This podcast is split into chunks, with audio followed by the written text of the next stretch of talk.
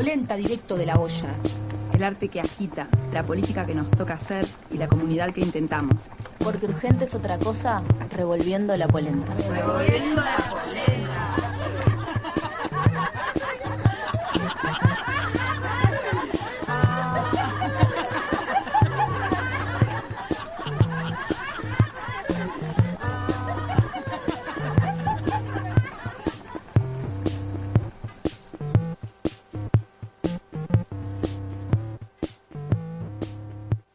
Buenas noches. Buenas, buenas. y mágicas noches. Aló. Hola. Aquí Otro estamos. día Quedamos en, más. quedamos en el mood porno, me parece. no, no, hoy es polenta mágica. Polenta mágica. Hoy estamos Sofía, Ximena, Débora, Karen, Ade y Alito en Revolviendo la Polenta otro jueves más para, para revolver. Y como no tenemos más platos, estamos revolviendo Pensé que la ibas a decir como no polenta. tenemos más plata. Iba a decir, ¿cuándo No, tuvimos plata tampoco. Tenemos polenta directo de la olla. Bueno, vamos a mm, comentar las vías de comunicación por si alguien está escuchando por ahí y quiere mandar algún mensajito. Y también para celebrar que estamos ya en todo lo que es el vivo, ¿verdad? Exactamente, si alguien quiere comentar, mandar sus magias eh, o algo, eh, Lo que hechizos, sea. lo que sea, amuletos de buena suerte, pueden escribirnos a- al WhatsApp 098 826-773. Nos pueden mandar eh, mensajitos a Revolviendo la Polenta en Instagram, en Facebook o a colectivopolenta.gmail en el mail. Bueno, eh, y también este y todos los programas de toda la programación hermosa que tiene Radio Pedal la pueden escuchar en radiopedal.uy que se van subiendo a tiempo en la comodidad de su hogar en el momento que mejor les guste. Vamos a arrancar con el manifiesto, Karen. Vamos. Bueno, el manifiesto de hoy lo titulamos Andrés no se prendió fuego. El racismo culpabiliza, restringe, vulnera y mata. Ser un hombre afro es sinónimo de peligro y desconfianza para la sociedad y para las instituciones. Sin embargo, la realidad demuestra que ser un hombre afro implica estar más expuesto a riesgos, amenazas y represión de toda índole. ¿Cuáles son los casos de racismo que nos conmueven? ¿Cuáles son las vidas que importan? ¿Son las vidas negras de Uruguay? Retomamos el mensaje del bloque antirracista a raíz del ataque a Andrés Vargas. Vecines de Ciudad Vieja convocó a marchar hoy a las 18.30 horas desde Piedras y Pérez Castellano hasta la seccional primera para pedir que se esclarezca inmediatamente esta agresión y se haga justicia. Bueno, eso, si estuvieron escuchando el jueves pasado, lamentablemente retomamos con lo que ya nos habíamos solidarizado, que es parte de este manifiesto que sale de un mensaje del bloque antirracista, que volvió a circular esta vez en función de lo que pasó con Andrés Vargas, que como decíamos no se prendió fuego, lo prendieron fuego. Eh, está grave, internado, no murió, pero bueno, no sabemos mucho más de su estado. Y que parece que fue un vecino. Sí, un hombre en situación de calle, ¿no? Viviendo en la calle. Andrés, sí. Sí, para si alguien no sabe esa noticia. Bien, ahora tal vez podríamos tener una pequeña cortina musical para empezar a hablar del tema que nos compete. No sé, ¿qué les parece? Bien, no sé si conocen el nombre de este tema, Hay que cantar. pero ahí está la de agitando, cada vez quiere baile. Superstition. Que yo no sé bien cómo se llama, no se llama Superstition, se llama eh, no sé qué Superstition. Bueno, pero alias Superstition, sabemos A- alias que lo- lo- Superstition. Lo, identificamos de esa manera, ¿no? Eh, Wonder Superstition, acá nos sopla Alito. Gracias. No, Wonder Superstition, mirá el Wonder cómo se pone a sí mismo en el título de la canción. Tremendo. En fin, eh, nada, como para tirar con algo descontracturado, amiga. Salir empezando con un bailecito hacia la magia. Antes de, mencionar el tema que vamos a hablar hoy, me gustaría eh, decir que Pocha y yo estamos vestidas con un poncho negro las dos. Perfecto. Yo tengo un, no lo gran... había observado. Mi, Débora bu- también. mi buzo califica como poncho Guau. negro. Casi un poncho. Bueno, de cinco personas, tres tienen un poncho negro. ¿Brujería? Al- al- algo está pasando. Y estamos sirviendo un tecito mágico, una pócima interesante. Sí. escucha. Escucha, mira. Tiene Pero un bueno. colorcito verdecito amarronado. No sabemos qué contiene, pero No. beberemos con confianza. Es todo lo que un brebaje. Oscuro, oscuro, intenso viene. Estuvimos este, chusmeando un poco, pidiendo algunas opiniones y anécdotas y reflexiones y hablando entre nosotras por algo que empezó por una lluvia de ideas, básicamente, que era cositas de las que nos gustaría hablar y en un momento apareció en algún listado de algún momento de, la- de organización, de algún brote de organizativo, esta cuestión, que nos duró poco, esta cuestión de que en algún momento nos gustaría hablar de magia, superstición, rituales, eh, Brujería. brujería, amuletos, chan. Si nos siguen desde nuestros orígenes, hubo un momento en el que hablamos de brujería de un modo muy serio eh, y atendiendo bastante a los aspectos políticos, sobre todo de la casa de brujas y, Y la- feministas. políticos feministas. Eh, y algo de eso puede estar en la vuelta, pero le teníamos más bien ganas de, de- de traer o conversar sobre el imaginario de más folclórico, más de leyendas eh, urbanas. Eh, y no tan urbanas, no tan ¿no? urbanas, más de campo también. Sí. eh, todo lo que son... eh, pueblo. Claro, creencias medio que no se sabe bien cómo empezaron. También un poco como de este imaginario del inconsciente colectivo, ¿no? Esas cositas que no sabemos bien por qué creemos. eh, un poco por ahí. Em, Vamos a decirle a, a les escuches que si quieren escuchar el programa ese que estuvimos hablando sobre el Calibán y la bruja y esas cosas más seriamente, eh, está subido en radiopedal.uy, en los orígenes, orígenes, en el primer año de la espolenta, porque aunque parezca mentira, estamos en el tercer año ya. de No la aprendimos. polenta. Wow. quedamos re pegadas cuando decimos que llevamos tres años porque Tres es como, años, bueno, no wow. aprendiste mucho. Todavía no se organizaron. tres años. No, bueno, es una decisión consciente la desorganización. Sí, sí, sí. Es Es una parte de una elección. práctica. Como modo de, todavía se me alejan del micrófono, se escucha para la mierda, esta chiquilín. Se ríen, gritan, riquísimo el se emocionan.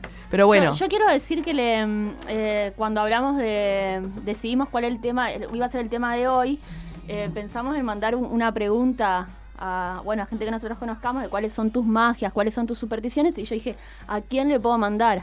A mi abuela que tiene 90 Claro. años. Entonces le mandé a mi abuela la pregunta y me dijo.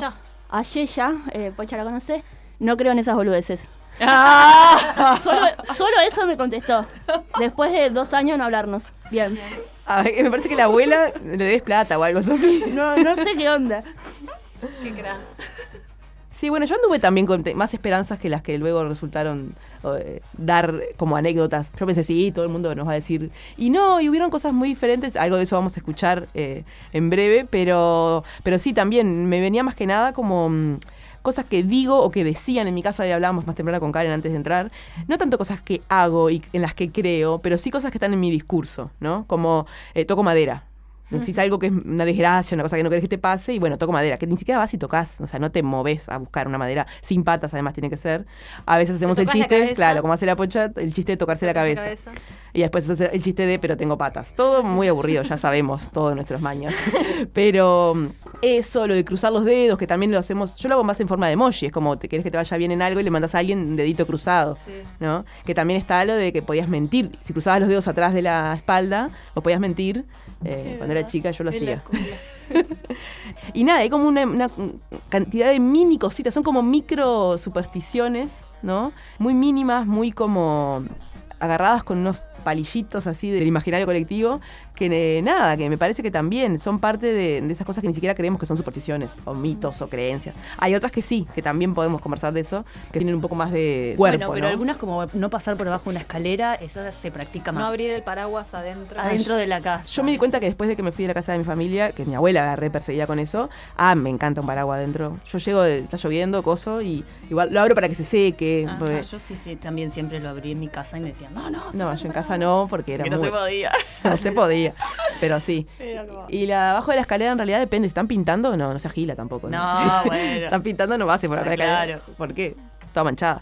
Pero mm, nada, eso, como que hay montones de cosas que las sabemos, pero en realidad no necesariamente las practicamos. También hay algunas que, que con internet se hicieron más famosas. Por ejemplo, cuando te mandaban un correo y si no lo remandás y no seguís la Ah, cadena, te pasa algo. Las cadenas.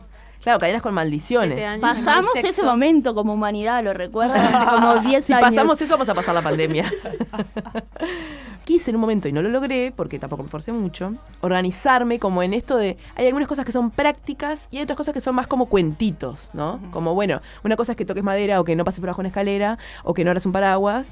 Y otra cosa es eh, el chupacabra. Mm. la Wow. llorona, Claro. la luz mala, No, como que si te pasa un gato negro por delante, tenés que dar siete pasos hacia atrás. Pero eso, claro, son más cosas de las que tenés que hacer porque hay como, para mí ahí todo lo que aglomera esas cuestiones es el, el- la dupla buena mala suerte. Como lo que te da Claro. buena suerte y lo que te da mala suerte. ¿no? Y sobre todo las cosas que tenemos que hacer para que no te dé mala suerte, Claro. ¿no? Pero después está como esta otra parte de- del folclore, de- del imaginario este de como de las creencias poco comprobadas científicamente, eh, que de son esas poderes, historias. ¿no? De los poderes que tienen ciertas eh, rituales, cierto, algo que haces y decís, bueno, como de tocarte o hacer o siete pasos para atrás o agarrar y prender esto, prender una vela, armar, armar una cosa o agarrar una piedra y no sé qué. ¿No? También tiene que ver Bueno. como con el poder ahí de generar ahí, poner la, la energía. Me ahí. hiciste acordar que hoy temprano Itzel, que es una polenta, Sí, eh, nos mandó una fotito de un altar que hicieron, Sí, eh, porque ella también vive en Ciudad Vieja y, y les vecines hicieron un altarcito. Eh, y nada, es interesante también eso, ¿no? Como de la... ¿Cómo se llama? Cuan- el sincretismo creo que es. Cuando... Nada, como cuando se participa de, una- de un, de un ritual medio plural, que no es que sea ni cristiano, ni... ni eh, ¿Cómo se es esta otra que también tenemos? eh, Un el altar, culto- un altar me parece que es bien más pagano, ¿no? Claro, No, pero, no- pero a veces, sé, pero, los santos, ¿no? Se tienen Sí. como esta cuestión de... Claro, capaz que se, se le prende ve- altares, Hay, un sincretismo de, de la unión de simbología cristiana, como Sí. prender velas, llevar flores, la fotito, no sé qué. Sí, porque además igual el cristianismo pasó por tantos momentos, ¿no? Como, como que hay muchos cristianismos también, ¿no? Hay uno más de las imágenes y, y las ofrendas, altares, y hay otro que es como eliminar todas las imágenes y todos los símbolos, entonces, Sí. o todos los rituales, ¿no? Entonces también. Pero bueno, vamos eh, a escuchar el. pará, pará. cuchara?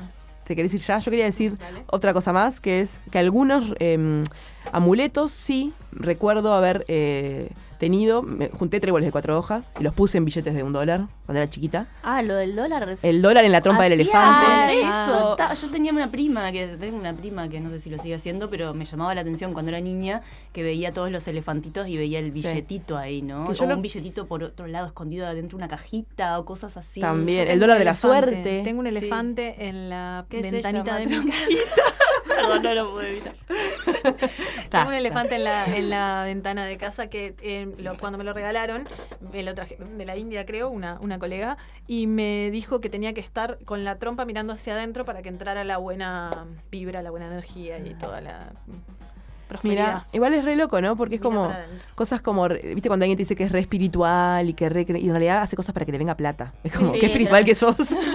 que Es que es loquísimo eso de una trompa o un elefante con un dólar. No sé cómo nunca me llamó la atención. Me parece, increíble.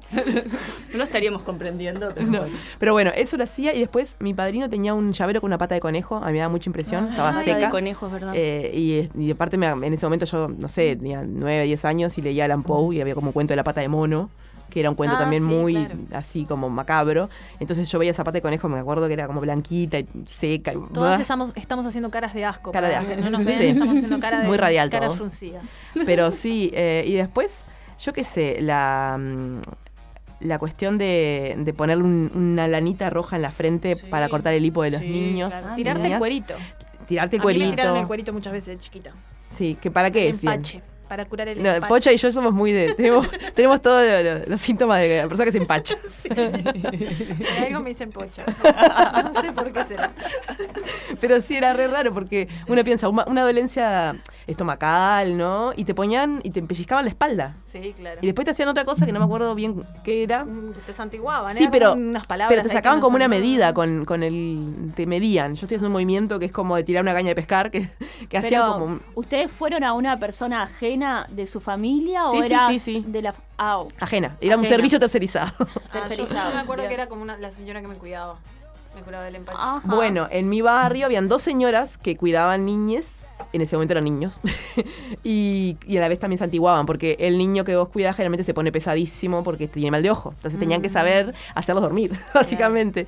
Entonces también los curaban de mal de ojo. Y era también remixto el ritual, porque eh, una que se llamaba no, no, Noema era otra que leía las cartas. Esta señora se llamaba Diosma. Va, no me acuerdo, tenía unos nombres así de señoras de barrio. O Sandalia, no me acuerdo. Habían varias viejas en mi memoria. Es la primera vez que escucho un No, nombre así. es un, un buen nombre, Sandalia. Pero bueno, de las viejecillas de mi infancia se me han entregado los nombres. Pero había una que curaba a mi hermano de mal de ojo. Le mandamos un saludo a Sandalia de Maldonado. que ha fallecido ya. Le mandamos de donde esté, donde de la esté. zapatería del cielo. Em, y tiraba como unas hojitas de, de alguna planta que tenía en la casa, mientras como que rezaba bajito, así como un rezo muy que era un Padre Nuestro, seguramente algo muy como cristiano, eh, y bostezaba mucho, que eso lo veo, lo veo también en otras personas que hacen otras prácticas que, Sí. que son canales de energía, y bostezaba, y bostezaba, y le lloraban los ojos, como O una cosa. también. Sí, y bueno, y eso eh, de esas cosas sí participé, digamos, de, de primera mano. Y, y recuerdo también que me, que me tiraran el cuerito, ¿no? Ya que me, san- que me santiguaran para que se me fuera mal de ojo, porque es muy chiquito, el- cuando te hacen eso sos muy chiquita y no me acuerdo. Pero sí de verlo en otras personas. En mi Yo hermano. lo veía en mi hermanito, claro. Mm. Y después eso, ¿no? Lo de la cinta, lo de la lanita roja para que esté lipo y lo de la cinta roja. Tener una cinta roja. Para la en- envidia. Para la envidia. Ay, la gente te más. envidia. Sí, la gente es mala y te envidia. Ponele. Y después hay unas cositas que también me estaba acordando hoy que son como también micro mini, que es ponerle creencias sobre que si te pica la mano te va a venir plata. No sé si alguna. Ah, no. bueno, Ah, Alito sí, me hace que sí. Ustedes son todas muy jóvenes. No, es de. No, no. No, bueno, sabemos, pero- sabemos que no. Pero bueno, no lo mintamos. capaz que distraída puede ser, pero no. Esto de que si pisás mierda Ah, es suerte. es suerte. suerte. ¿no? Sí, no y, sé con la, quién. y con la izquierda es, o, o eso ya es una especie de rumor. Eso es comunista. Eso, es una parte más dudosa. Eso es de comunista Eso- nomás. Ahí va. Bueno, esa es la de Es Después, si te pica una teta, la- del lado que te pica, es la chica que está de ese lado está embarazada. Ah, No me pica nada, chiquillas, tranquilas. wow, Sí. esa, esa es, Es- potente. sí, sí, sí, sí. Yo me acuerdo del que si se te dormía un pie, También entonces la que tenía cerca podía ser, ah, le pasaba algo. le pasaba algo. Y después, si te arden las orejas, es que están hablando mal de vos. También. Sí, sí, sí. Todo eso, La magia. la magia de, de- y las supersticiones colectivas de- del Uruguay. Idiosincrasia uruguaya. Idiosincrasia uruguaya. Pero bueno, sobre esas cosas que estábamos pensando, le preguntamos a algunas amigas y amigos, y parte de esas respuestas eh, vamos a escuchar ahora en lo que vamos a llamar Cuchá, mete cuchara. Sí, eh, hicimos eh, concretamente más o menos unas preguntas, no, no sé si hicimos las mismas exacto, pero no, sé- porque somos muy anárquicas. por eso, entre las preguntas que hicimos estuvo cuáles son tus magias, cuáles son tus brujerías, eh, si tenés algún amuleto ¿Algún o al- ritual? algún también algún ritual, alguna práctica eh, que puedas entender o sentir como magia, brujería.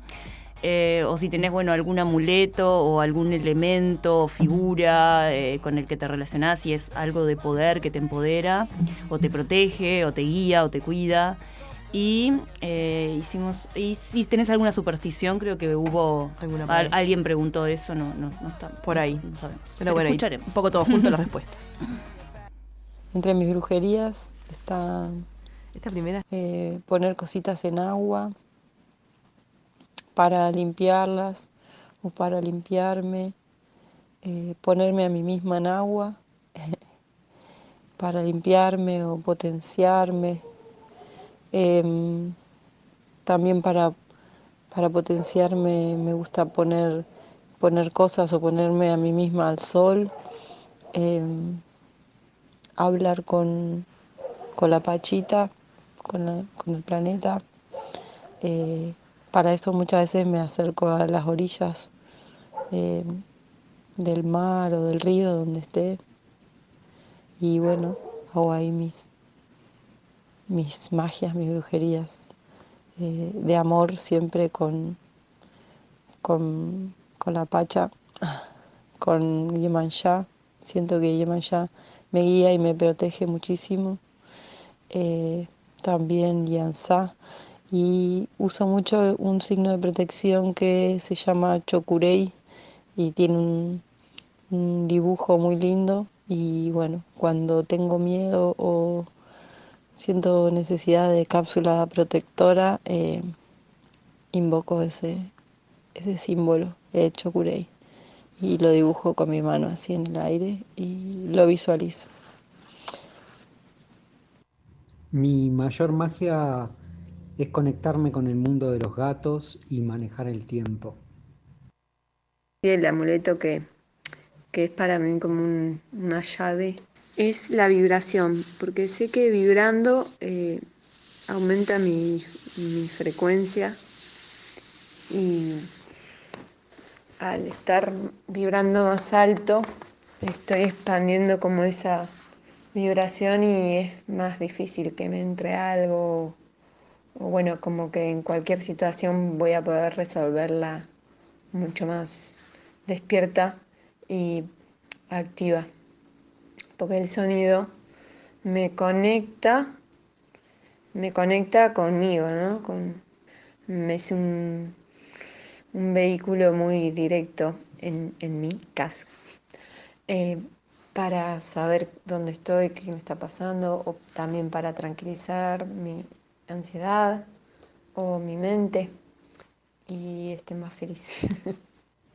Las veces que me ha pasado de tener cerca alguna persona que, que me ha molestado, me funciona muchísimo escribir su nombre y su apellido en un papelito y ponerlo en el freezer. Si es posible, adentro de un cubito, mejor. Dejan de molestar inmediatamente y desaparecen de nuestras vidas. Puedo reconocer dos rituales en mi cotidiano. Uno es levantarme y lavarme los dientes como acto necesario para comenzar mi día. Y el otro es desnudarme y mirarme al espejo sostenidamente, hasta que me pierda en esa mirada, hasta dejar de reconocerme. Es un intento de estar más cerca de mí misma, quizás, no sé. En estos días me siento muy bruja y con muchas brujerías que me acompañan.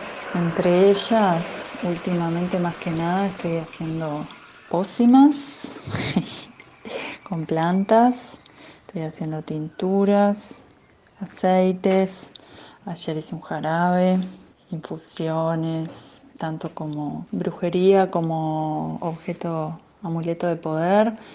Eh, tengo unas bolsitas que llevo en el corazón donde llevo plantas que me acompañan con su presencia. Entre ellas están la calahuala, el chantén, la caléndula, la melisa, el diente de león, la fumaria, la salvia, el huaco. Y, y bueno, también tengo otras medicinas que, que usamos en el Ñanderecó, la tradición sagrada guaraní, que está el paricá, está el petún, el tabaco. También estoy amasando todos los días mi yerba mate con las medicinas que necesito, especialmente en ese día y pasándoles en el amasado eso mi, mi vibración. Sí, tengo amuletos que, que, uso y que me gustan. Eh, bueno, por lo general los voy agarrando o, me son dados. Me gustan más cuando me son dados. Tengo una piedra blanca que me, me regaló un, cubano en la Plaza de Independencia, no, en la Plaza Matriz, que fue un día que, tiene una carga emocional porque fue un día que yo le, le brindé un abrazo cuando él lo necesitaba y en cambio me dio una piedra blanca. Y creo que esa piedra se cargó con esa energía de la gratitud y de la emoción. Y me gusta tenerla cerca en ciertas situaciones, ¿no? Que pueden ser difíciles y, me da una fuerza para recordar que ese momento o ese tipo de energía. También tengo un collar que, de la cultura huichol o wixarica que, que me recuerda como la magia de la naturaleza, las plantas de poder, mis ancestros y de, ser parte del todo y que el todo habita en mí.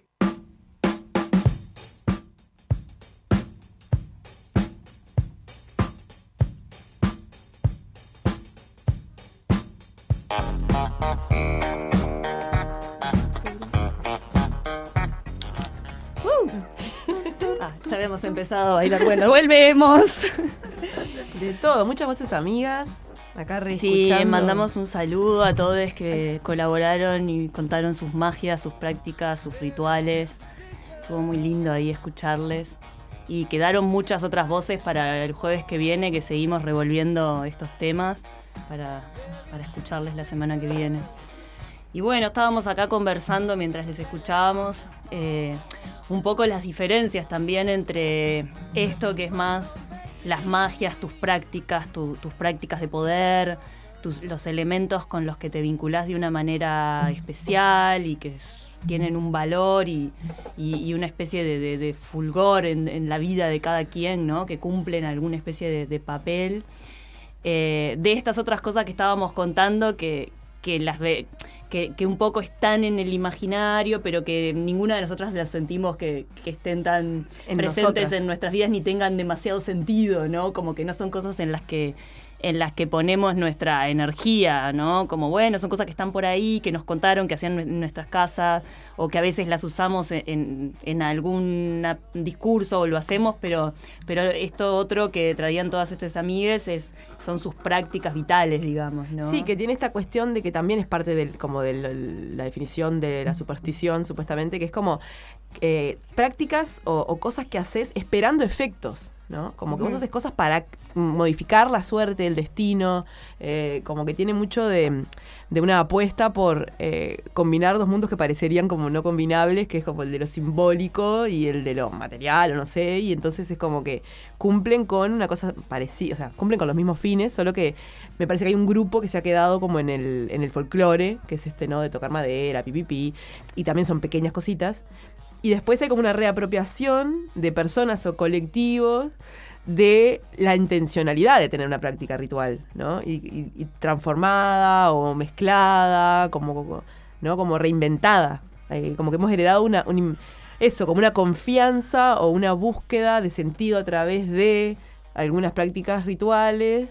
Y después cada uno le pone lo que quiere. Sí, también es importante esto que venimos como ahí masticando y, como que algunos no nos, no nos lo, no lo deglutimos, que es esto del término superstición, ¿no? De, la idea, de la palabra superstición, o sea, la persona que está totalmente convencida y vibra eh, la cuestión de que si estás em, empachada hay que así tirarte el cuerito o que si no pasas por abajo una pasas por abajo una escalera pasa tal cosa o cualquier otra práctica sea, jamás va a decir que eso es una superstición, ¿no? Salvo porque, como cuando uno dice esto es una superstición, ya tiene una carga peyorativa también, me parece, de... Uno dice que tiene creencias, ¿no? Que creo. Claro. Que hay algo re interesante en eso de el dicho, que también lo pensaba cuando pensaba en esto de rememorar supersticiones, de eh, yo no creo en las brujas, pero que las hay, las hay, ¿no? Como yo no creo en esto, pero... Ah, bueno. O no, no sé, mi madre también me ha dicho muchas veces eso de, bueno, no, yo no creo en tal cosa, pero cuando te cuentan o cuando alguien que confías, ¿no? O bueno, yo fui y no, mi madre ha ido varias veces a, lecturas de cosas, ¿no? porque le llama la atención, le resulta como muy curioso. Y va y me cuenta, claro, no desde una incredulidad, desde una creencia profunda, desde un compromiso, pero sin embargo asombrada, como que cómo puede haber gente que tenga poder, ¿no? Y entonces como que está esta doble como esta esquizofrenia un poco con la que vivimos, algunas personas más y otras más de un pueblo y otras de otro. Pero bueno, esto de, de, de, quién dice que algo es una superstición, ¿no? Y ahí, o sea, eso de la superstición, cuando lo vamos a buscar, por ejemplo, qué significa, aparece que, que es una creencia que no es racional, ¿verdad? O sea, que no cumple con las leyes científicas. Supuestamente habría leyes científicas, porque es, es muy básica la definición, ¿no? Sí, eh, capaz que ahí también está bueno como pensar en que... Eh, antes de hablar de la ciencia y un poco lo que decía Debo de, cuando su madre va a buscar alguna respuesta o algo, es cómo vos haces la relación entre el presente y el futuro. Entonces ahí viene todo, toda la cuestión de la adivinación. ¿No? O sea, bueno, la ciencia que hace también es eh, adelantarnos el futuro. Si hago tal cosa, va a pasar tal otra. Y, y bueno, y la magia tiene eso, que no podés establecer esa relación de forma racional. La profesión, no, cuando, vas a ver un show, un show de magia, que hay, hay, gente que va como a maravillarse por el espectáculo de magia real, ¿no? Con magos, magas, eh, ¿no? Y, y hay gente que va a buscar el truco. Yo soy más siempre de las que va en, descreída, pero como, como buscando, el truco, como, pero más que, más que por, por eso, más que por la intriga, de que cómo, cómo es que, esto se da y dónde está la cosa y siempre, ¿no? Y sin embargo, me encanta.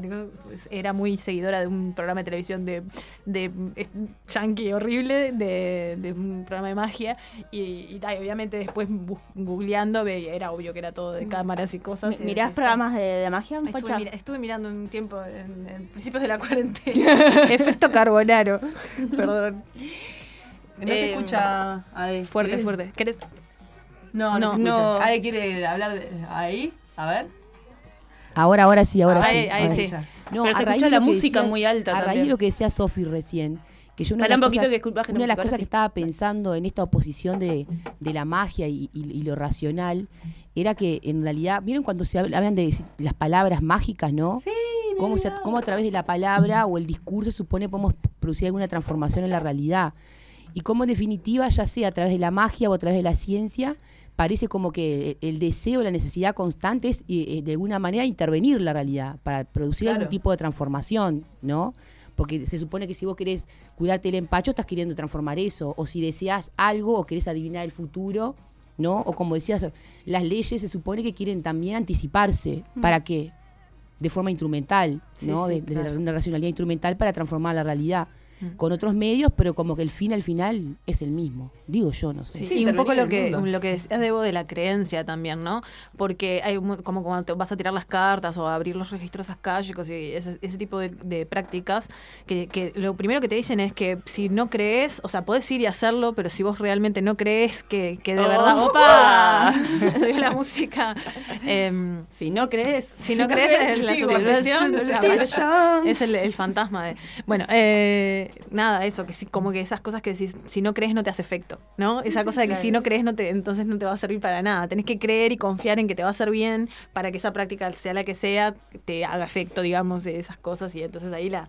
Esto que decía Debo de la doble cosa, que mucha gente lo hace medio sin creer, pero un poco sí, y entonces lo haces igual, pero, ¿no? Como, como- Sí, y después ta- también como que, como algunas que traían, porque estamos como en un yuyal, ¿no? Como en una especie de, de- de campo donde hay un montón de plantas y yuyos súper diferentes. Me parece que, estamos medio poniendo bajo un paraguas muy ambiguo que es, bueno, magia, prácticas rituales, superstición, y, y me parece que hay cosas súper diferentes.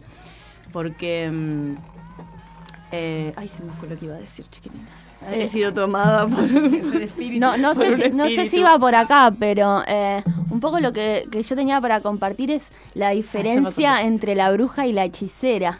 Eh, y de- después igual hablamos de la bruja, pero me interesa pensar que, que- que la hechicera, que eh, es un, un concepto de- del siglo XV y que tiene que ver con la cultura popular, tenía eh, objetivos muy prácticos y ella era la, la- la que hacía la magia baja y después la, la podemos comparar ay, con la magia alta. Y miren, Los Ay, no. Ay, no, Ay, es Maya. siglo XV vino. Hemos sido poseídas. Ah, se ha presentado aquí un, este, Bueno, lo, lo que yo quería mencionar es que quien ej- sandalia para vos Eh, quien ejerce la hechicería ay cómo me sale la palabra Hechicería. eh, tiene estos objetivos curar enfermar atraer la buena suerte enemistar o enamorar Sí, sí, sí. entonces, ¿por qué uno va a una hechicera? Bueno, por cosas que en verdad no son para nada abstractas. Es, ex- o sea, quiero que tal persona guste de mí. O cinco años tengo. Quiero tal- que tal persona guste de mí. Y voy a, voy a la hechicera. Nada. Sí, iba re por ahí, porque estaba pensando en esto de los, de los propósitos. Porque hay, hay prácticas o cosas que son bien claras, que son para un propósito, para producir una intervención en tal sentido, como esto que traías. Y hay otras que son más rituales, que es como para estar en Sí. el mundo. ¿Cómo, cómo encontrás tu lugar? eh, eh, ¿Cómo encontrás tu lugar, eh, eh, digamos, como, como en, entre tu, en tu entorno, ¿no? Como para estar bien o para, no sé, la gente decía acá como para subir las vibraciones o para calmar. eh, o para conectar como con algo de lo sensible, ¿no? Como de un plano de las afectaciones, para intuir, ¿no? Porque también me parece que hay algo como más de lo, como en algún punto, ta, e- eso más como de práctica de vida y después llevándolo como a otro lugar, hay algo más chamánico también. Que, que me parece que es como ser un canal de algo que está ahí vibrando, que pueden ser los muertos o puede ser eh, las plantas o, o los animales o, o algo que está sucediendo y que no está explícito o que no está verbalizado o que no va por el lado de los significados, sino que va, va por el lado de, o por el plano de lo sensible, de las afectaciones, mucho más disperso. Y, y como hay una, una cuestión como de, de sintonizar con eso, de afinar a través de un montón de prácticas que pueden ser rezos, canto, eh, tomar cierta medicina, meditar eh, y que mm, hacer retiros, ¿no? Un montón de prácticas y que, y que algunas personas pueden, digamos, como conectar con eso y, y- y- y hacer los viajes de ida y vuelta, ¿no? Como poder de ser canales de expresión de todo eso que no se está que, que se conoce a través de, de esas personas y después volver a, a una vida cotidiana y no quedar en el trance para siempre. sí, el tema ¿no? de los mundos, ¿no? Claro, de poder hacer el viaje por los mundos. mundo. Y también Sí. estaba pensando mientras te escuchaba que hay como vueltas a, a, mm, a recomercializar o a remercantilizar o a re- hacer útil, eh, útil o utilitario eh, la cuestión de, de las creencias, ¿no? Porque Mm. como que primero hay todo una, un rechazo a la que podrían ser eh, creencias más de nada, de nuestras abuelas, no sé qué, de la curandería más de, de otra época, pero luego tenemos una cosa que tiene mucha fuerza, eh, tiene como olas, ¿no? De, de re- recuperación de fuerzas del New Age, ¿no? Como de el, regi- el, el hacerse los registros no sé cuánto, las constelaciones familiares, hacer un retiro de ayahuasca, ir con el chico este que es muy famoso ahora, Alejandro Korch, que, yo no le saco mucho la foto, pero como que conozco gente que tiene todo un viaje con, con su planteo, ¿no? De la conexión con, y a la vez él tiene un viaje con su propia historia porque es hijo de detenidos desaparecidos. Entonces, hay como, como algo de, del estar en el mundo contemporáneo y, ir al médico cuando te haces enfermo, o sea, participar de la modernidad que niega el valor de ciertas creencias, pero participar de otro mundo también que, por, que, en parti- que, que también es contrario o tiene como su, su oposición, como no sé, también la homeopatía, que tiene Mm. todo un debate con la medicina tradicional, ¿no? Eh, alopática, ¿se llama? Sí. Quería, quería mencionar eh, eh, que traías a, Alejandro, que justo mi sobrino, cuando tenía cuatro años, hizo un documental. Un, un- Qué un adelantado No, hacía de él cuando era niño y si lo buscan en. Se llama La mar estaba serena y cuenta la vida de. De, de- de él, que la verdad que su historia es extremadamente interesante, porque no, no- no- sé si, si, si saben, pero bueno, eh, las per- bueno, él es hijo de, de- de desaparecidos, eh, es uruguayo que... eh, bueno, lo podemos hablar en otro momento. La cuestión es que... em, no me acuerdo quién, si eran su, su abuela o quién, le grababan cassette como que si fueran de los padres. Wow. Y el corto es sobre eso. Pero eso, ¿no? Como tenemos figuras hoy en día repotentes en términos de concentrar una, una, una búsqueda de la gente de creer en cosas que no sean las que están explicadas por la ciencia. Sí, no, no solo creer, son prácticas de vida, ¿no? Más allá de la creencia, es como, Sí. como co- sensi- una sensibilidad, me parece también. Sí, es verdad, Como tiene algo de eso. Plantearlo- una búsqueda. Plantearlo en esos ¿no? términos Más que una creencia, que no sé, me parece. Para mí puede ser las dos cosas. Sí, creo que si nos quedamos solo en el ámbito de la creencia, pierde una legitimidad que es re como concreta, que es, no, está bien, son mis rituales de vida, ¿no? Es algo en lo que o creo. búsquedas personales o, o también, no sé, curiosidad y, y- y estar como... Más, más allá que hay gente que está súper metida en eso y otra gente que va haciendo cosas medio como... Como, no sé, nosotras capaz que vas y... Como muchos rituales, ¿no? Yo que sé, ir a bailar conta, a, los jam, todo pues, es un ritual y nos da una potencia y por algo lo hacemos y, y otro puede ser ir a, a hacer algún retiro cada tanto o no hacer a- a algún otro tipo de ritual Claro, que pero yo me refería, sí, pero yo me refería a las que a las prácticas que explícitamente manejan un discurso que tiene mucho contenido eh, si- del simbólico, no sé cómo decirle, ¿no? Como que apuesta Sí, fuertemente a eso, ¿no? Sí, sí, sí. Que lo otro es como que cada una puede darle más o menos contenido de ritual a sus prácticas. Claro. Una Eh, cosa como sí. con la tradición por un lado y, y por otro lado lo simbólico, ¿no? Pensaba ahora em, cómo, cómo venimos nosotros, como nuestro, nuestra cultura tan este eh, racional siempre, ¿no? Siempre tan eh, fuera de toda la, ¿no? Vareliana, por decir de alguna manera. Este, el, el año pasado en, en, en Eripa hicimos un ritual eh, con, la, con Analía, eh, le mando un beso, este, que, que fue un ritual de agradecimiento a la Pachamama en la, en la, en la materia folclore de Ah. Lipa de Danza.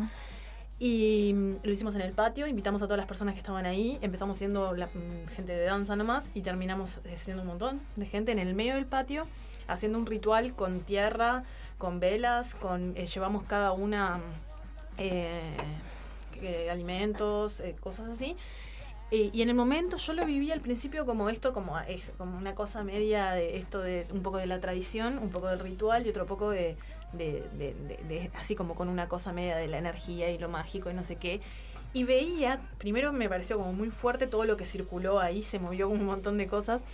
Este, pero ve- me llamó muchísimo la atención y, y la fuerza que tuvo de que eso fuera en una institución pública Claro. como el IPA, que nada que ver, y te- incluso hasta Alvarito, por ejemplo, te- terminó bailando con nosotras. ¿Quién es Alvarito Alvarito es el subdirector en Es este el momento. subdirector en este momento. Entonces, este, bueno, nada, eh, como todas las cosas que se movieron ahí como muy fuertes de la tradición eh, que traía americana, que estamos como bastante desprendidos de eso, ¿no? Como que no- primero Sí. que no conocemos, acá en Uruguay tenemos muy poco de... de- de- de- No de- somos latinos, dijeron los cuarteto de Nos, no, tenemos toda la razón. Muy, poco, muy poca eh, eh, incorporado las tenemos esa- ese tipo de cosas, ¿no? Sí. Y entonces me pareció que estuvo re Nunca bueno. mejor dicho, como- incorporado. incorpor- exactamente. ¿Te acordás que, Pocha, que teníamos una profesora de pedagogía que decía que los uruguayos no podíamos bailar, por no podíamos mover la cadera por culpa de Varela? Cierto. Ah. Cierto. Interesantísimo. Sí, sí, claro. Este, y bueno, y me pareció como eso, como el, primero como el desprendimiento del ritual que, que se dio en ese momento, más allá de la anécdota, de, de que se diera en una institución pública y laica y qué sé yo, y que y que movieron todas las cosas que se movieron en ese momento, y que había un montón de gente que estaba como en esa cosa de, ¿y esto qué es? ¿Qué están haciendo? Claro. Prendiendo velas en el medio del IPA con tierra, con... con Vayan a estudiar. Con, con unos inciensos, Y, con y por otro lado pienso que, que, que, que hay rituales que los tenemos tan como como que- como tan como como normalizados pero que, que, que, que lo raro era hacer un ritual de ese tipo. Pero, por ejemplo, cuando se hace un coloquio, un congreso, red de lo académico, de las instituciones, y se hace un brindis al Sí, final, re. y se trae una cosita para picar y se dicen unas palabras que también tienen una cosa así de, de, de una, de una guía, Sí, de una sí. iniciación, de abrir un espacio, ¿no? Y están totalmente normalizadas, pero son rituales. Es tal también. cual, tal cual. Chicas, nos vamos a escuchar la correspondencia de las dos orillas, si le parece, la columna de Sol, que Sí. recordamos que inauguramos el encuentro pasado de, Tenemos la- una del aire. Tenemos esta columnista amiga. Un besito para Sol. Próximamente en presencia carnal. Opa. Ajá. Pero bueno, la escuchamos.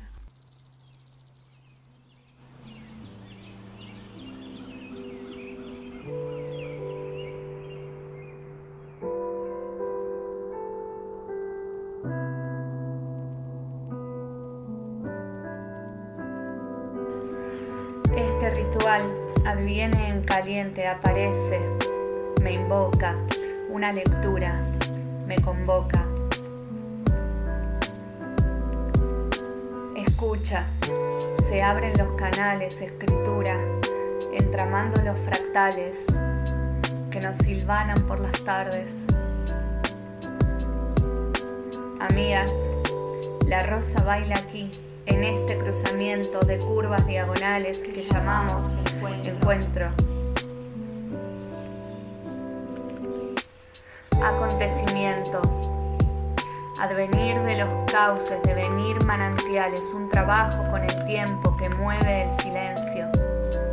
Se mueve el silencio. Amigas, como el mar, podemos eso potencias afectivas, vibrando narraciones, resonando conjunciones, enredando emociones. Amigas, contemplo esto que está pasando como viento entre nubes, lo fortuito, lo oportuno de los hilos que nos unen. Amigas, esos momentos simultáneos, diferidos, danzantes, místicos, esta coincidencia espiralada de trayecto y telaraña compartida. Magia en el toque, magia improvisada, olfato, intuición, frecuencia conspirada. Magia en el toque, magia improvisada, olfato, intuición, sospecha conectada. Inspirada. Inspirada.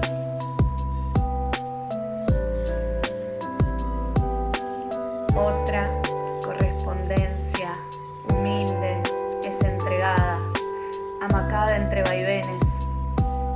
Abrazo a dos orillas, de la que siempre está llegando en oleadas.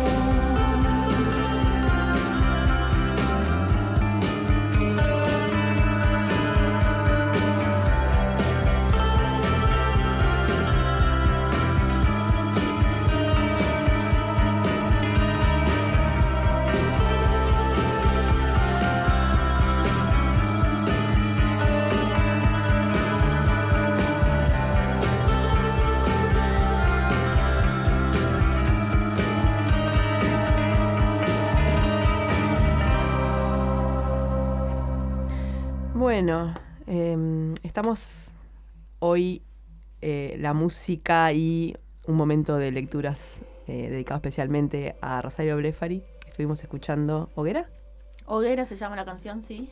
em, porque bueno, falleció recientemente. Sí, recién eh, yo no recordaba exactamente el día, el 6 de julio, eh, a los 54 años. Así que el programa de hoy va dedicado a Blefari, que la amamos. Que media bruja. Que es media bruja. Eh, la canción que escuchamos, bueno, ya lo dijimos, se llama La Hoguera, es hermosa.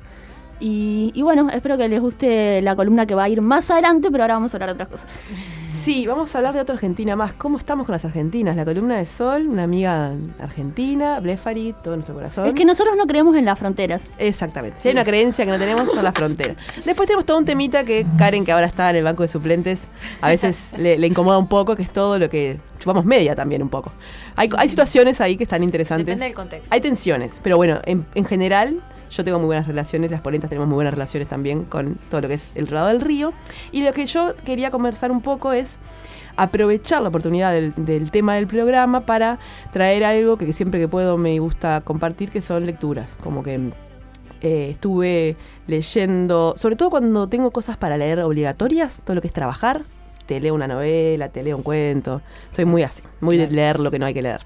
Entonces estuve leyendo eh, en, no sé, marzo, por ahí, y después retomé algún otro material, pero conocí hace muy poquito a Mariana Enríquez, que es una escritora argentina, que está bastante de moda ahora, aunque hace varios años que escribe, de hecho, tiene 40 y poquito, y escribe desde los 20, o sea, muy joven y muy prolífica, pero es también periodista y trabaja en varios medios. eh, y, pero ahora ganó un premio con una novela, creo que el año pasado, la novela se llama Nuestra parte de noche, tiene un nombre ya bastante como ominoso. Eh, y nada, la recomendaron, la leí, y entonces ahí encontré muchas referencias bastante siniestras a creencias populares eh, de Chile, del litoral argentino, de Paraguay y algunas que compartimos también en Uruguay, eh, porque ella es una escritora que básicamente se dedica al género del terror y el gótico, y su manera de, de- entrar en esos temas es desde lo cotidiano, ¿no? Algo que no, es no es la única, ¿no? Ella menciona mucho que le gusta mucho Stephen King, que es como su gran referencia, un tipo que está, no sé, una novela de 400 páginas, hab- 300, 300 páginas hablando de cómo vive una familia y sus mm, vueltas y sus psiquis, y en algún momento pasa algo fantástico, maravilloso o pesadillesco, pero está, gran parte de, su, de la magia que tiene es describir situaciones muy normales, familias muy normales, eh, comunidades muy normales, para que una entre, entre, entre como un caballo y cuando te quiere sorprender realmente te asuste. Eh, bueno, eh, Enríquez hace bastante eso, trabaja sobre todo el terror a través de leyendas populares, leyendas urbanas y relatos folclóricos.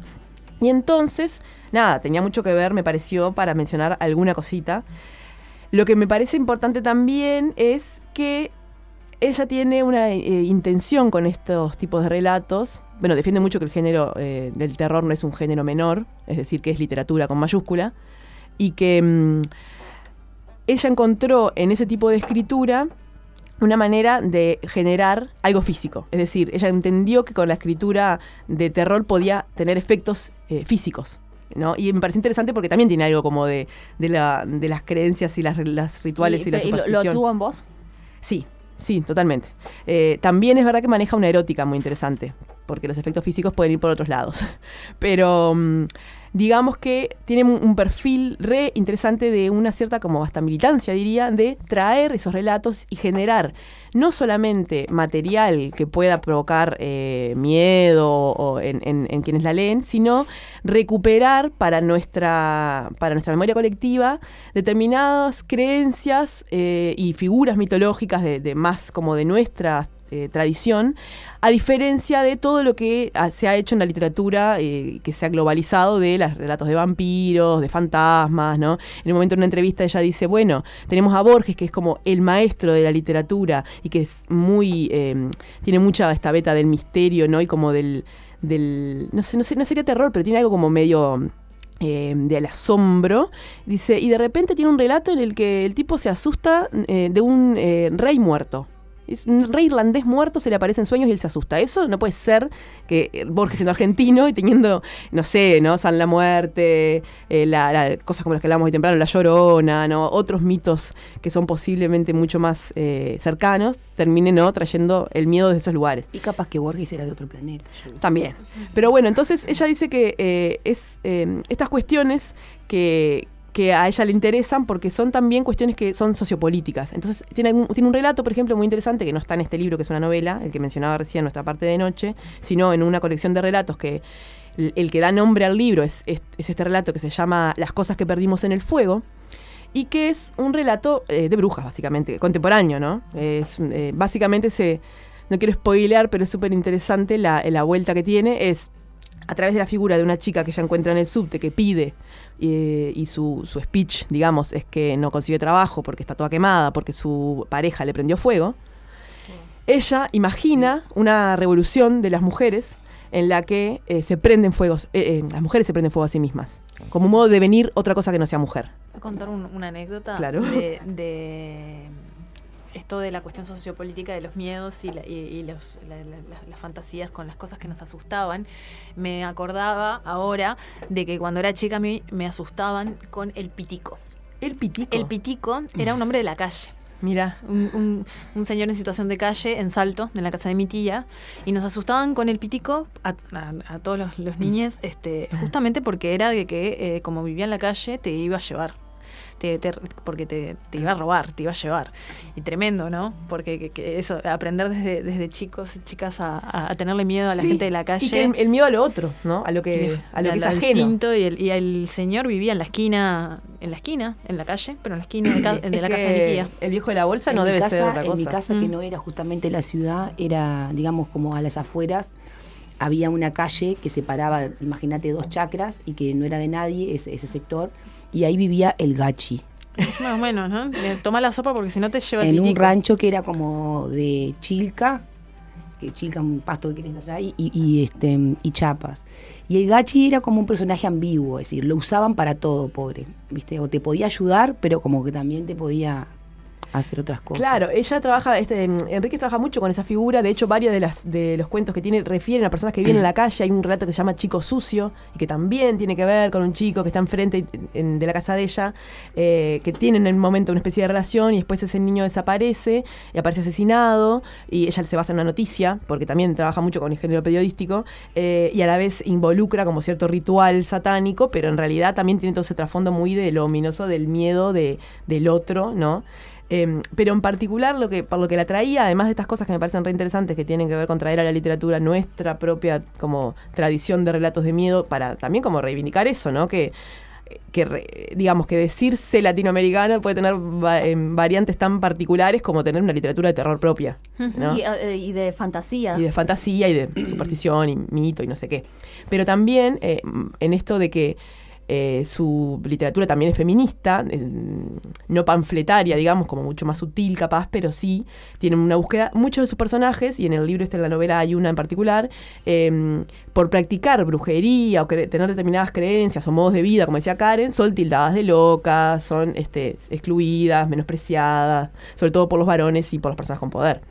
Eh, pero lo que me llamó mucho la atención a mí de, algo que no, no formaba parte de mi imaginario y me dio mucho miedo, es que eh, en un momento de esta novela, nuestra parte de noche, que tiene, es como bastante realista, está situada en, en la Argentina de la dictadura, eh, y relata una cuestión más bien familiar de un viaje de un padre y un hijo eh, eh, por el país, están yendo a la casa de, de- los padres, de los suegros del tipo serían, eh, la, la mamá, la eh, mujer del tipo acaba de morir y ellos con el niño van en este viaje y medio que tiene una cosa muy de novela de, carretera.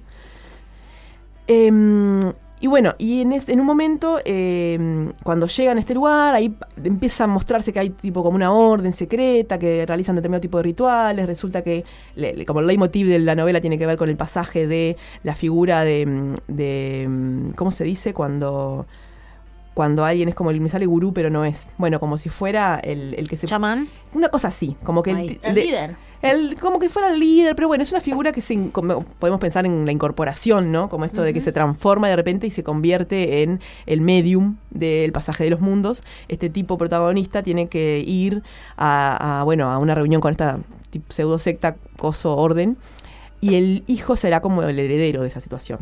En este contexto, eh, hay, eh, aparece la figura del imbunche, que a mí me dejó totalmente aterrorizada. ¿Qué miércoles un imbunche? Un imbunche es básicamente. Yo lo que qu- quería es leer unas líneas de cómo lo describe Enríquez y después contarles mínimamente lo que pude averiguar porque me pareció fascinante. El imbunche o engendro, en un momento de la, de la novela ya lo describe así. Eh, está, está hablando de, de los, bru- los brujos de Chiloé, que es, eh, existe, y dice, bueno, tienen un guardián de la cueva donde está la brujería, se llama Imbunche, es un chico de entre seis meses y un año que los brujos secuestran, secuestro de niños también, lo deforman, le rompen las piernas, las manos, los pies. Cuando terminan de quebrarlo todo, le dan vuelta a la cabeza como un torniquete hasta que queda mirando desde la espalda. Al final le hacen un tajo muy hondo abajo del omóplato y en ese agujero le meten el brazo derecho. Cuando se cura la herida y el brazo queda adentro, el imbunche está completo. Lo alimentan con leche humana y después, cuando está listo, con carne también humana. Y termina así. Debe caminar como un bicho medio pisoteado. Ay, Dios. Wow. Débora, yo pensé que íbamos a hablar de Sabrina la bruja adolescente en este programa. A Por la favor. miércoles. Yo, la verdad que me quedé totalmente trastornada Ay, con este aparato. Y bueno, y me di cuenta mm, leyendo un poco, sobre todo leyendo entrevistas que le hacen a ella, a Enríquez, que, bueno, que tiene mucho esta, esta manera de escribir que funciona por obsesiones. Se obsesiona con un tema, le da, le da, y cuando ya no puede más, escribe algo que, en lo que aparece eso, ¿no? Entonces, todo este tema de, la brujería de Chiloé, ella le, le- durante un tiempo le obsesionó, la estudió bastante. Entonces, tiene, todos son referencias que hay varios diccionarios, hay eh, mucho trabajo antropológico e histórico. Y hay también mucho mm, material jurídico porque en Chiloé, que es una serie de islas en Chile, eh, realmente toda una movida de el pueblo contra los brujos, porque realmente la gente creía que cuando no podía explicar una serie de desgracias que le pasaban, era culpa de los brujos de Chiloé. Y toda esta brujería, a su vez, eh, para- por algunos historiadores más izquierdosos, podríamos decir, es explicada como un modo de resistencia, ¿no? Modo de resistencia a la, a la colonia, a la España, a todo un montón de eh, cuestiones que venían de la mano de reyes, virreyes, creencias religiosas católicas, como hablábamos hoy. Y entonces tenían sus propias redes de poder. eh, y además del, bueno, obviamente el tema del imbunche también en un momento se interpreta como el secuestro tenía que ser del primogénito de una familia blanca, linda, no sé qué, por los indios. Entonces, hay algo interesante en deformar esta, esta- una bella criatura hija de, de blancos. Una, peli eh, una, una trilogía de películas que es española que se llama Legado en los Huesos. Que la vi hace poco y tiene que ver con eso. Ahí no quiero spoilear Mm. nada, pero tiene que ver con una historia Sí. de niños que brujería y eh, eh, cortes de partes de cuerpos de niños bebés y primogénitos también. No, y también todo este tema del horror de, del rebelarse, Y ¿no? varones. Sí. Y después una cosa más que es interesante es que no tienen, los brujos de Chiloé no tienen muj- eh, mujeres salvo la voladora, que la voladora es, eh, tiene que ser familiar de alguno de los brujos, que para entrar a ser brujo también tiene todo un sistema.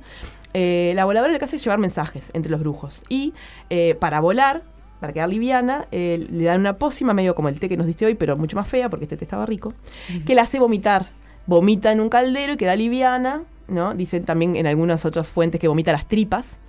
Eh, llega los mensajes, vuelve, y si alguien llega a encontrar ese caldero antes de que ella lo encuentre, bueno, no sé, muere, desaparece, no sé qué le pasa bien, pero digamos que es un problema para ella. Y es la única figura femenina, eh, el resto de los brujos son varones, y a su vez hay un montón de rituales, que de eso también está súper registrado, recontra macabro, de cómo tienen que entrar a la orden, sobre todo eh, mostrando que pueden hacer cualquier cosa y que no le tienen miedo a nada y que no respetan nada de lo sagrado, que es re interesante Ay. también, como el, A mí me hizo pensar eso cuando contaste, ¿cómo era lo de esto? Lo de, El imbunche. Lo de imbunche. Porque eh, es como pensar, a veces capaz uno quisiera romantizar un poco ese mundo de, este, de la brujería, de la magia, pero también hasta qué punto en realidad también tiene sus lados que pueden resultarnos como tortuosos o, o difíciles de aceptar, ¿no? Porque en realidad como que terminamos moralizando, ¿se entiende? Hasta qué punto son como, claro, moralizando, como decir, secuestrar o hacerle daño a alguien. No, claramente estaban muy, muy, fueron muy juzgados por ese tipo de prácticas, ¿no? Sí, sí. Y medio parecido también a como hablábamos hoy temprano de qué rituales son considerados magia y cuáles no, y como decía Karen la en un brindis al final de un coloquio no se considera un ritual y otras cosas sí. Y bueno, y la colonia y todo el asesinato y toda la cantidad de cosas que, que la... Exacto, que, ahí va también. Que ¿no? el descubrimiento Que de América, siempre- siempre nombre de Dios, Cuando no se ve al otro es mucho como más fácil hacer esa moralización Sí. y, no, y no desde la desde el otro lado, ¿no? desde la mirada de lo que han hecho con otras prácticas y otros discursos. Pero bueno, yo quería traer esto porque me parecía bastante impactante. Después en el cuando colguemos este podcast, o sea, este programa a modo de podcast, ponemos también algún link. eh, pero bueno, nuestra parte de noche es la novela, Mariana Enríquez es la escritora y hay mucha cosa macabra. También hay mucha cosa de San la Muerte, San Huesito, la brujita de no sé la bruja no, la santita de no sé qué. Hay mucha más referencia, pero esta fue a mí la que más me impactó. Bien. No sé qué queremos hacer ahora. Eh, acá Karen nos sugiere como moción de orden ir eh, directo a la Raudas. col- sí, ir directo a la columna. Eh, capaz la, le cuento un poquito cómo fue el proceso. Dale. Eh, bueno, la columna es la, la polenta de letras, eh, que se la dedicamos, como dijimos antes, a Rosario Blefari. Yo le quería mandar un saludo a una amiga mía que es de Rafaela. Rafaela es una ciudad en Santa Fe, porque creemos en Argentina, Karen no, pero nosotros sí. Eh, ¿Creen en Argentina? No entiendo esto. Yo Karen no cree en. Argentina, no cree. Yo me perdí de algo No, acá. no entiendo, no cree. Bueno, la cuestión es que eh, yo empecé a escuchar a Rosario Blefari gracias a mi amiga Agos. Entonces, eh, bueno, cuando muere Blefari, la primera con la que. Bueno, ella me dijo a mí, pero. Con, la, con eh, ella. Lloraste sí, con ella. ¿Con mi amiga? Con tu amiga. Eh, bueno, ella está en Argentina haciendo la cuarentena y yo estoy en Uruguay. Físicamente no lloramos, pero sí ritual. lloramos eh, a la distancia. Sí, sí, lloramos, lloramos. No, real, lloramos, sí. Eh, bueno, la cuestión es que mm, Agos, que vive en Rafaela, que les Besito decía- para Agos. que es en, en Santa Fe, eh, con su grupo de amigos, que yo los conozco a todos, Pocha también, son todos profes de literatura, les mandamos un beso. Eh, Hoy es un día de besos y abrazos. Hoy les mandamos un beso a todos. A André, A todos. que A se André. mejore, porfi. Nada. André Polenta. Eh, bueno, entonces nos, se nos ocurrió hacer algún tipo de homenaje y yo dije, bueno, ¿por qué no usar el espacio de las polentas para homenajear a, Rosario Blefari? Y la consigna fue que cada uno elija un texto y está, buena esta aclaración. Los textos, algunos son eh, poemas, otros son canciones que se hacen poemas, otros son entrevistas, así que no, había una consigna de, de qué tipo de texto. Eh, así que los dejamos con la columna, espero que la disfruten. Te amamos, Blefari. Polenta de letras. Mujeres De de, verga verga libre.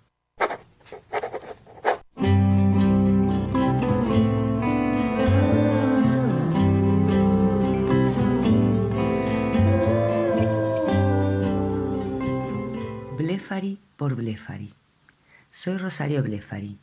Nací en Mar del Plata en 1965. Pasé la infancia en Bariloche y vivo desde los 12 años en Buenos Aires. Protagonicé la película Silvia Prieto de Martín Rexman y formé la banda de rock Suárez durante la década del 90. En el 2000 edité cinco discos como solista. En el 2013, con músicos de la escena del rock independiente, hice una banda nueva, Sue Mont Mont. En 2016 comencé en paralelo a los otros proyectos Paisaje Escondido, canciones experimentales. En cine mis trabajos actorales más recientes son en la película Idea de un lago de Milagros Mumenthaler 2017 y en Adiós Entusiasmo de Vladimir Durán en el 2018. Mis libros publicados son Poemas en prosa, Belleza y Felicidad 2001, La música equivocada, editado por Mansalva en 2009, Antes del río en el 2016 y Mis ejemplos, editado por Lecturas en Chile también en el 2016.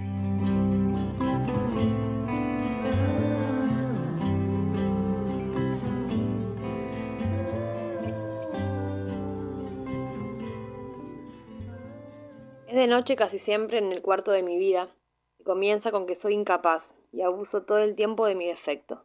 Igual hago todo lo que hay que hacer y lo que quiero. Me destroza la edad y lo que creo que es no es. y me desespera como si la siesta continuase la mañana siguiente y el otro día, otro día.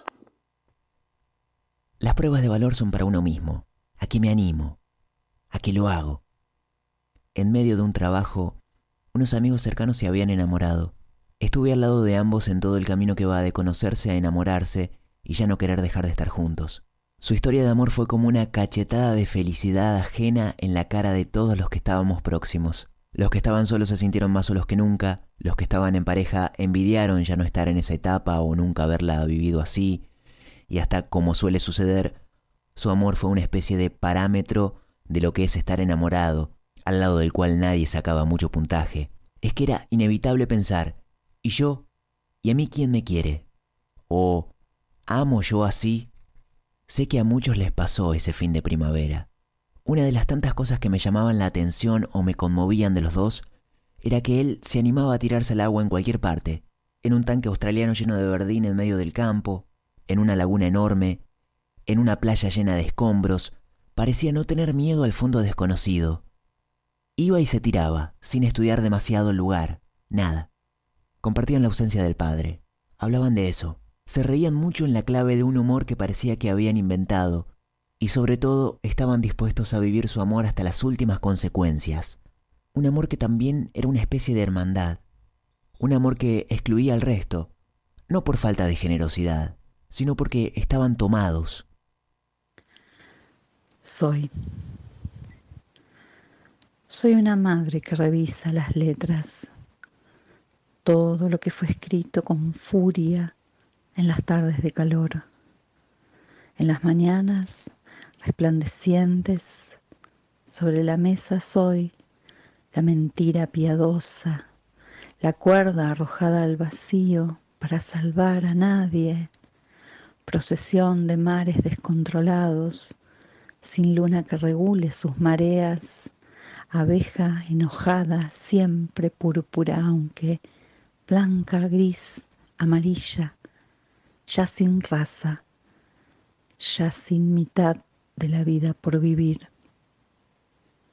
Soy ahora esa mujer irritante que le saca punta un lápiz sobre la mesa de un bar y manda mensajes. Soy la que mira a la gente entrar, la que piensa, ¿cómo pude hacer lo que hice?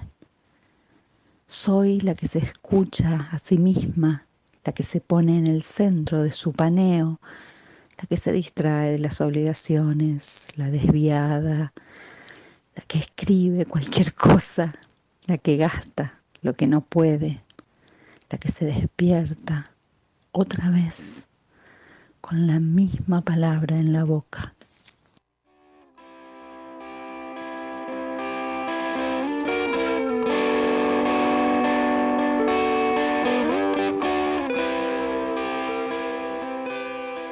Veo las mejillas rojas de tu fiebre. Podríamos hacer muchas cosas esta tarde, pero el cuerpo se niega a cambiar de postura. Existencia querida, fatalidad en suspenso. A donde quiera que mire, es el amor. A donde quiera que vaya, es el amor. La gran distracción. Cuando veo una pila de papel me alegro por los dos. Estamos salvados porque cuando veía una tela empezada pensaba que estaba salvada. Cuando las cintas se llenan o los veo venir juntos, pienso que algo bueno sucede para nosotros y estamos salvados. Te voy a copiar una canción para que la escuches siempre o hasta el año que viene. El sol ya empieza a bajar y yo estoy quieta, muy quieta abandonando la actitud del partir inminente, porque falta mucho. Querida, quiero contarte que hay algo bueno en todo esto, que hay algo que exige estar atenta, alerta y al mismo tiempo equilibrar el disfrute y la conciencia. Conciencia de evitar daños. Algunos dirán que ya está hecho, pero en todo caso está hecho desde el día en que nacimos. En la imperfección que es todo, prefiero estar donde estoy. Un caso no tan extraño. Aprendo, ensayo, recuerdo, actúo. Me siento distinta por periodos saludables. Sé muchas cosas que no sé si sirven para algo, pero me han hecho quien soy. Y cuando todo es nuevo, uno busca mostrar algo de belleza. La bandeja blanca me pareció que era el costurero viejo. Esa chica arreglando las fotos me pareció que se pintaba. Lo que dijo el padre me pareció grosero y era acertado.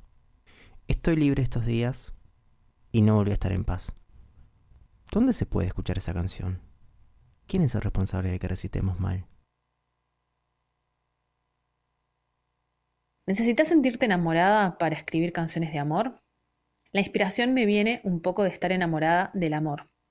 Además, creo que el sujeto amoroso puede estar en todas partes, en los amigos, en la familia, en lo que uno hace. Creo que es muy importante, además, cultivar el estado de estar enamorado. Creo que tiene que ver con las ganas de hacer cosas. Creo que el amor es colocar el deseo en lugares que te permitan moverte. Por ejemplo, muchas de las canciones son hacia mis amigos, deseos para ellos. No salió corriendo detrás tuyo, no hizo nada para rescatarte.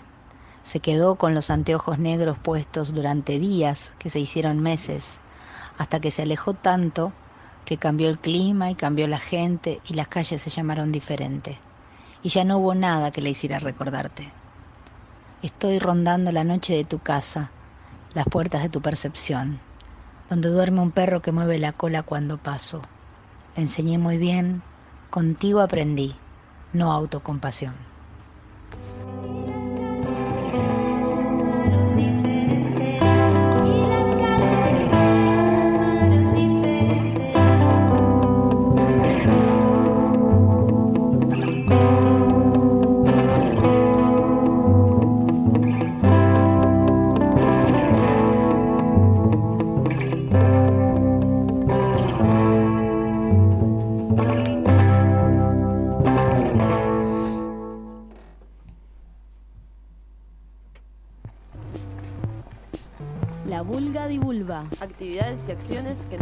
Y nos convocan.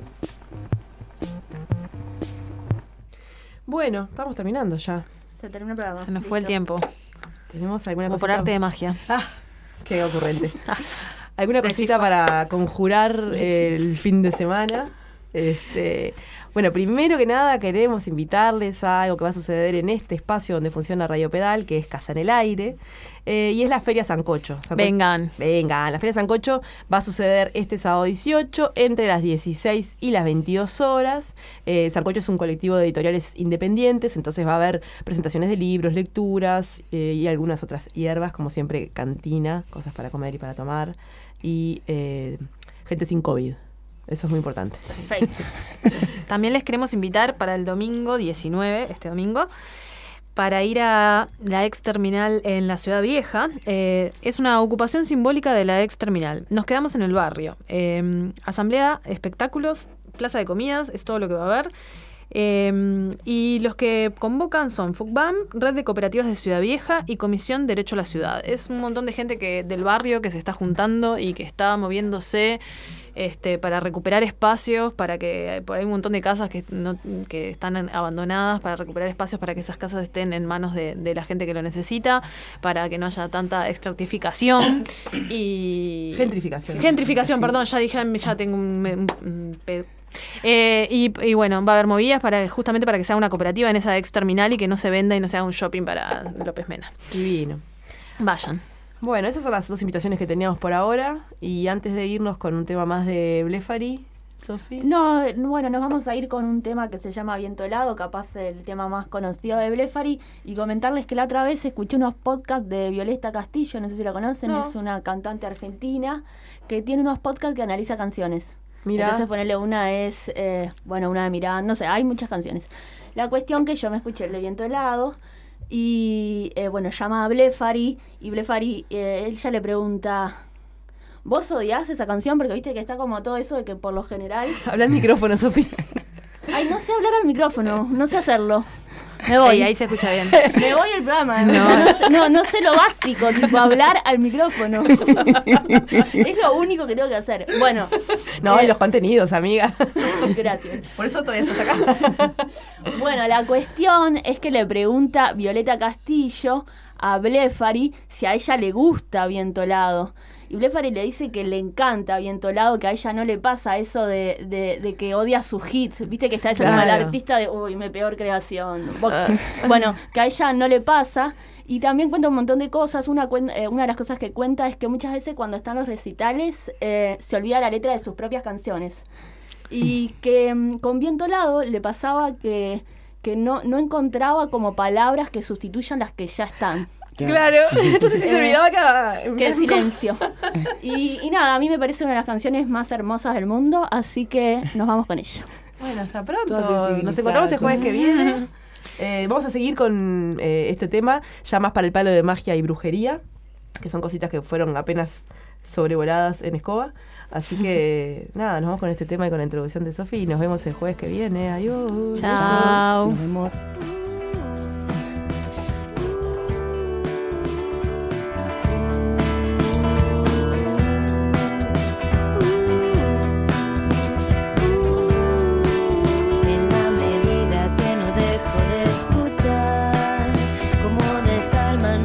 Noche las campanas,